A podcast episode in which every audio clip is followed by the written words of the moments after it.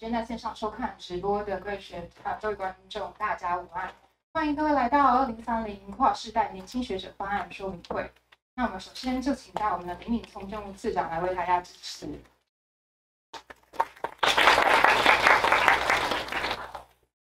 各位年轻学者，大家午安哦。呃，我看到这么多人，我心理压力非常大。呃。我们这个计划本身，我想，我想，我与其说是助词，或者是不如说是大概这个这个计划本身背后的一些想法，他抓了一些重点方向。那我自己是一个物理学家，我原来我的时候台大物理界掉。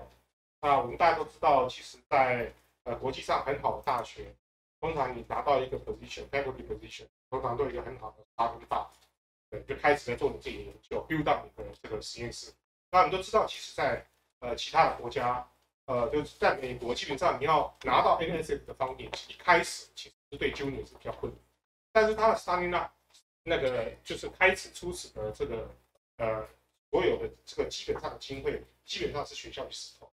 那这个环境本身是让一个年轻的学者，当他开始在 build up 他自己一个 independent 自己的 group 的时候，他得到一定的这个石头。那在台湾的情况之下，刚好大部分其实相相反，就是学校当然给予一部分的 supporting。但是它其实基本上不是 guarantee 的，不同学校不同的做法，对年轻学者不同的 supporting。但是你最重要的那个 major 的那个那个 budget，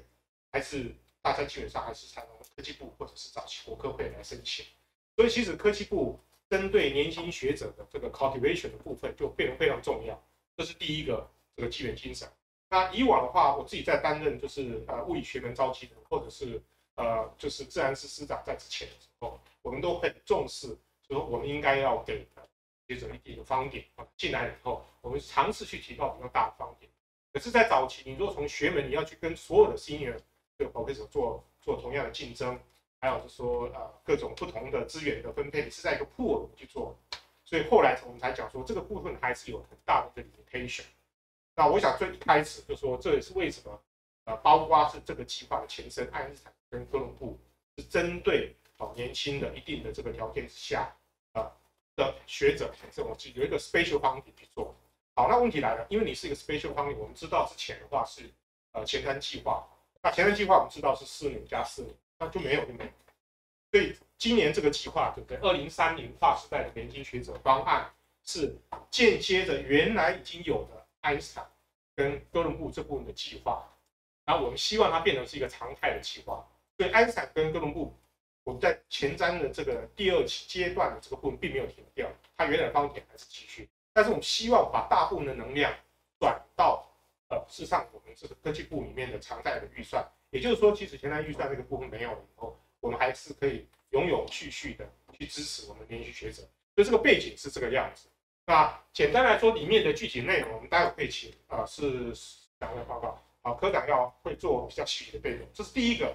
啊，非常重要！这个计划背后是希望我们能够长期的支持这个年轻学者。好，刚刚讲年轻学者，包含是第一个部分，是你开始在起，开始要 build up 自己的 group，哦，很需要的一个呃，不管是你的基本的仪器本身，就有一个 peak 是比较高了。第二个部分，事实上是我们这里面计划里面的内容，也包含了第二个部分，有点比较类似像哥伦布找哦，一开始哥伦布是稍微不是你刚开始设立的，哦，这个不是用年龄来。来做区分，不是说你几岁，应该是从你的 career 的 seniority 再来阶段性来做做做一个做一个区别。所以有一个部分是说，哎，你有自己的 group，大概可能五六年，你做相当不错，你希望一个 boost 做相当好以后，boost 到我们比较国际的这个呃杰出学者这个部分。这个在美国的话，就是类似像叫做呃 young scientist career，或者 early career 这个，或者甚至有叫年轻总统。就是比较 young star 的周公讲，这个部分就是在 boost。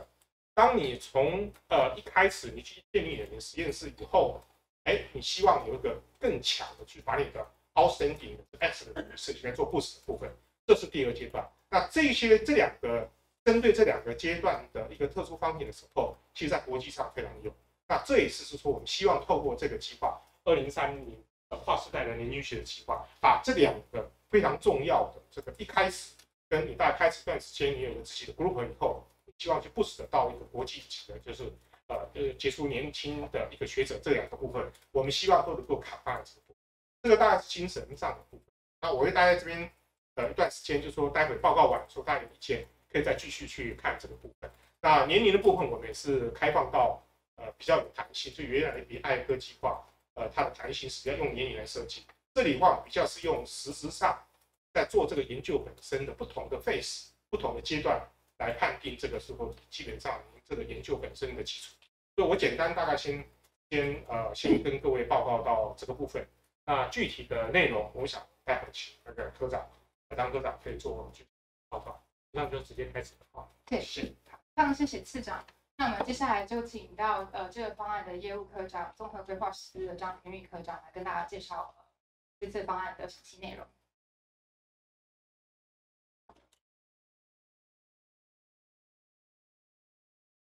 老师长以及在座各位年轻学者，大家好。那也就由我这边来为大家说明我们这个跨世二零三零跨世代年轻学者方案。那呃，就刚刚次长所说的，部里面其实对于年轻学者的部分非常重视。那目前我们是希望能够培育年轻世代跟出入研究职涯的呃研究学者，在这一块有多的琢磨。那也希望未来能够为台湾来布局二零三零跨世代优秀的科研人才。那以培育优秀年轻学者的这一个整体性来讲呢，我们目前是分成两个部分来做呃推动。那第一个部分就是呃之前呃我们现在也正在推动的这个年轻学者养成计划，就是爱歌计划的部分。那希望能够呃来优化它的这个管理的部分，能够强化它的成效，那集中资源来挹注优秀的年轻学者。那另外呢，我们也希望呃能够用常态性的经费来支持年轻学者，因此我们推动了这一个新的方案，二零三零的这个方案，那就是规划年轻世代跟呃研究职涯初期的科研人员，那呃希望能够就是用常态性，就是衔接常态的补助资源。那呃部里面的研究计划，呃相关人才的资源方案有很多，那这边有列举一些比较主要的。那这边大家可以看到，就是呃比较年轻的来讲的话，就是之前推动的推动的爱因斯坦跟哥伦布计划。那呃那这个计划大概是三十八岁以下的部分。那目前我们推动的这个计划呢，大概呃有稍微放宽年龄，就是到四十五岁以下这个阶段。那在于呃，那就是呃，研究在更进阶，在更追求顶尖的部分呢。那呃，部里面也有推动各个领域都有推动相关的专业性的计划。那主要是希望能够透过这一整套的呃资源的计划，能够让呃鼓励就是科研人才能够持续不断的投入科科学的研究。那以我们这个跨世代方案来说的话，这个方案我们有包括呃三类型的计划。那呃。第一个是新秀学者的这个计划，那这个计划它是着重在新兴议题的探索，呃是比较前瞻跳跃的发想。那它呃申请资格的部分就是国内外担任教学研究专任职务在五年以内，或是获得博士学位后五年以内，就是它是比较之前的，就是刚进入研究职涯这个阶段的学者。那申请的时候，呃，它可以具计划主持人资格或不具计划主持人资格都可以申请。那呃，补助经费的话，就是每年最呃最多五百万元为原则。那不过当然还是会看就是计划研究计划的需求跟个案的情形。那执行期限的话，最多是四年。那另外第二个第二类的计划是优秀年轻学者计划部分。那这边是着重呃科学突破跟实务应用的研究。那它资格部分就是四十五岁以下。那申请的时候，它是需要有计划主持人的资格。那执行期限最多是四年，那件数跟呃经费的话，就是依照审查的结果来择优核给。那呃，在国际年轻杰出学者，这是第三类的计划的话，这边是比较强调国际的部分，那是要呃希望能够引领便捷国际学术社群，提升国际的能见度。那资格就是四十五岁以下，那。呃，他是比较已经有一些资历的，就是在国内外已经有独立研究资历以及相关国际学术表现的。那申请的时候跟新秀一样，他是申请的时候有呃计划主权资格或者是不具这个资格都可以来申请。那呃补助经费最多是呃一一年一千万元为原则，那当然也是看个案的情况。那执行期限最多四年。那简单来说，也就是说，新秀学者跟这个国际年轻杰出学者，它是哦，就是它有揽才的性质，因此这两类的计划，它是呃申请的时候具 PI 或是不具 PI 资格都可以。那呃，